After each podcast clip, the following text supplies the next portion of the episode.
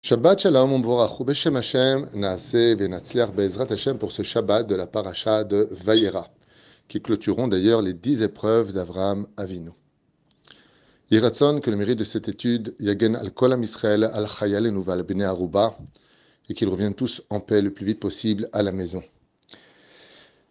On a l'habitude de dire à toute occasion Gamzol et Tova, tout est pour le bien, Kol de Avid Rachamana tout ce que fait Dieu eh bien c'est toujours pour le bonheur du peuple d'Israël. Et tout le temps à remonter, grâce à l'Aïmouna, le temps de cette patience qui dure des fois très longtemps pour obtenir malgré tout à la fin des réponses. Des réponses à beaucoup d'épreuves dans notre vie. Avram Avinu commence avec la première épreuve, l'Ech Lecha. Va pour toi.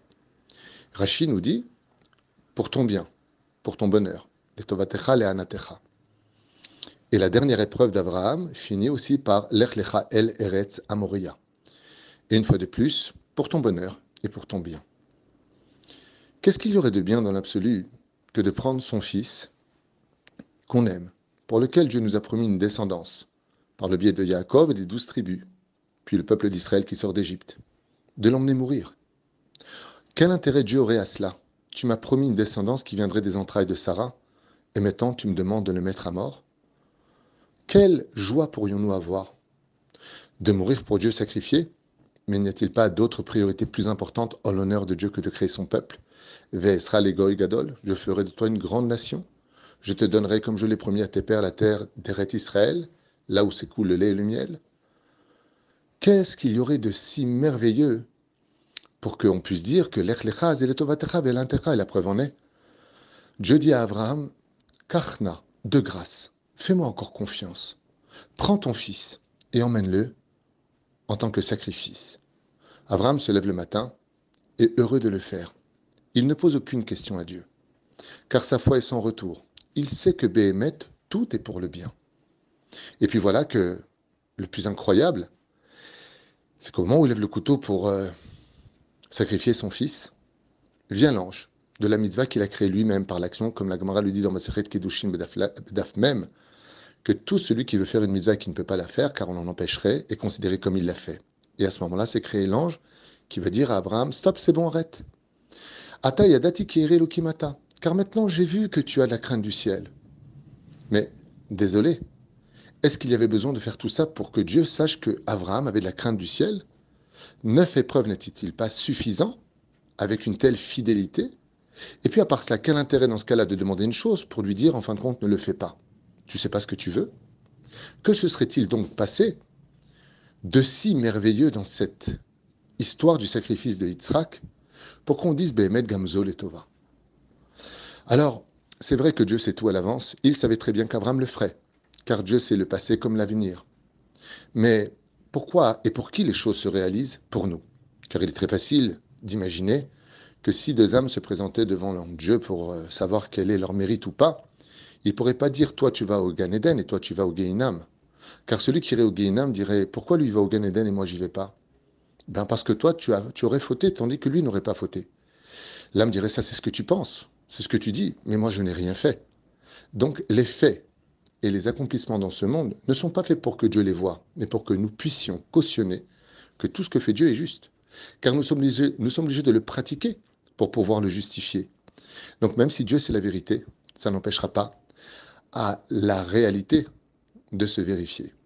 Ainsi donc, les actions et ce monde pour lequel nous agissons ne sont pas pour que Dieu sache qui est méritant ou pas, puisque la Torah de toute façon avait été écrite 2000 ans avant même la création du monde.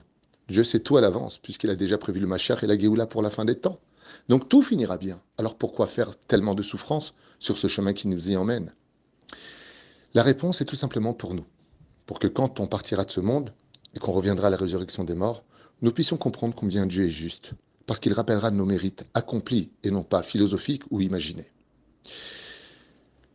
C'est vrai que le sacrifice de Yitzhak permet à chaque Yom Kippour de pardonner les enfants d'Israël. C'est vrai que chaque fois que malheureusement des pogroms s'abattent sur nous, c'est le sacrifice de Yitzhak qui, une fois de plus, relève le défi de nous pardonner. Alors il y a du bien qui en est ressorti. Seulement, à l'échelle de l'Echlecha, va pour toi, pour ton bien. Qu'est-ce que cela cachait? La réalité de Gamzol et Tova, que tout est toujours pour le bien, se retrouve en réalité caché dans des mondes ésotériques que l'humain n'a pas du tout, du tout compris. Il n'y a ni accès, ni compréhension. Mais le Créateur du monde, lui, sait des choses. Et ainsi donc, comme l'explique Maran Ben Ishraï, Yitzhak Avinu, à la Shalom, est né par le mérite de Sarah. Et Sarah a pleuré, Sarah a prié. Abraham a eu le mérite d'avoir un fils qui viendrait être le fil conducteur de l'histoire du peuple d'Israël et donc de l'humanité. Ainsi donc, Yitzhak, étant donné que Abraham a dit Lou Ishmael et Fanecha, qu'Abraham avait fait de son fils d'une certaine façon avant cette nouvelle d'avoir un fils comme Yitzhak, Ishmael, son fils, eh bien, c'est comme le dira Sarah, Kilo Irash, car cette servante, Agar et son fils, n'héritera pas avec mon fils, avec Yitzhak. Le Ben Ishraï dit avec mon fils, avec Yitzhak? Ben oui, il est évident que Yitzhak est ton fils, et que si c'est ton fils, c'est Yitzhak. Alors pourquoi dire avec mon fils, avec Yitzhak? Parce que ça veut dire par là que la naissance de Yitzhak vient de son côté à elle.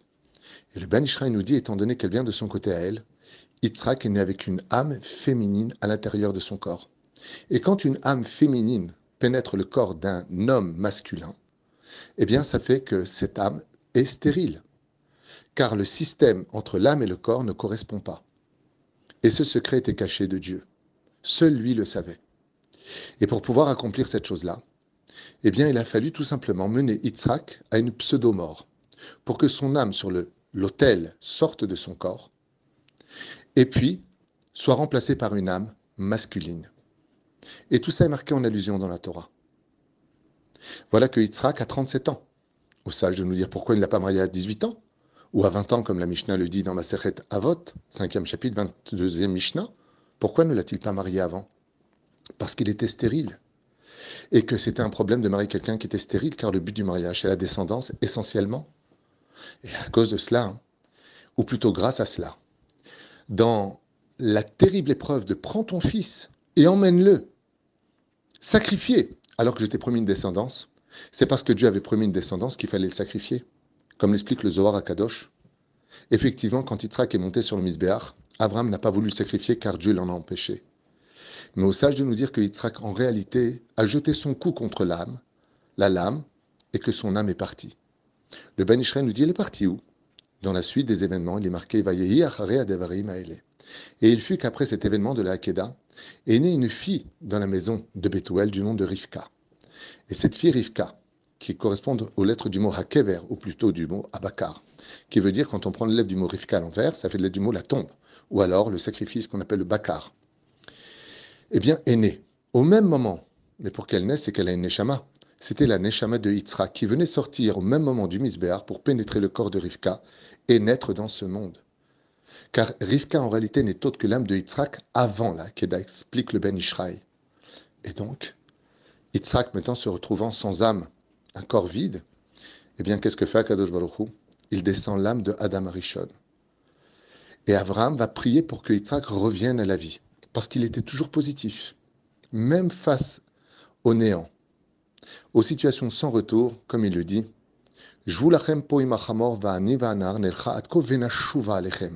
Nous reviendrons ensemble. Même quand tout est fini, il dit Nous reviendrons ensemble. Il n'ouvre pas sa bouche du mauvais côté et la Gemara nous dit que c'est par ce mérite-là d'être toujours positif que la réalité l'amènera à vivre des moments heureux. Et donc à ce moment-là, Yitzhak revient à la vie. Et maintenant qu'il est revenu à la vie avec l'âme d'Adam Arishon, donc une âme masculine, il peut enfin avoir un enfant. Et c'est pour cela que la paracha qui suivra par la suite, Sarah Toldot, elle est Toldot ben Abraham. Abraham au lit d'Yitzhak. Voilà que Abraham au lit d'être Yitzhak. Il a mis au monde Yitzhak Non, ce sont les femmes qui mettent au monde. Certes, les hommes y participent, mais ce sont les femmes qui mettent au monde. Un clin d'œil nous dit le Ben Ishraï. Oui, car effectivement, comme Yitzhak était malgré tout mort sur le Misbeach le temps d'une seconde de changer d'âme, c'est la prière d'Abraham qui le ramena à la vie. Et tout celui qui ramène une personne à la vie est considéré comme si qu'il l'avait mis au monde. Shabbat Shalom Umvorach. Et ainsi donc on comprend que Béhémet, même cette épreuve si difficile de la Kedah, c'était vraiment pour faire naître le peuple d'Israël, pour le bien d'Abraham et accomplir la promesse d'Akadosh Baruchou.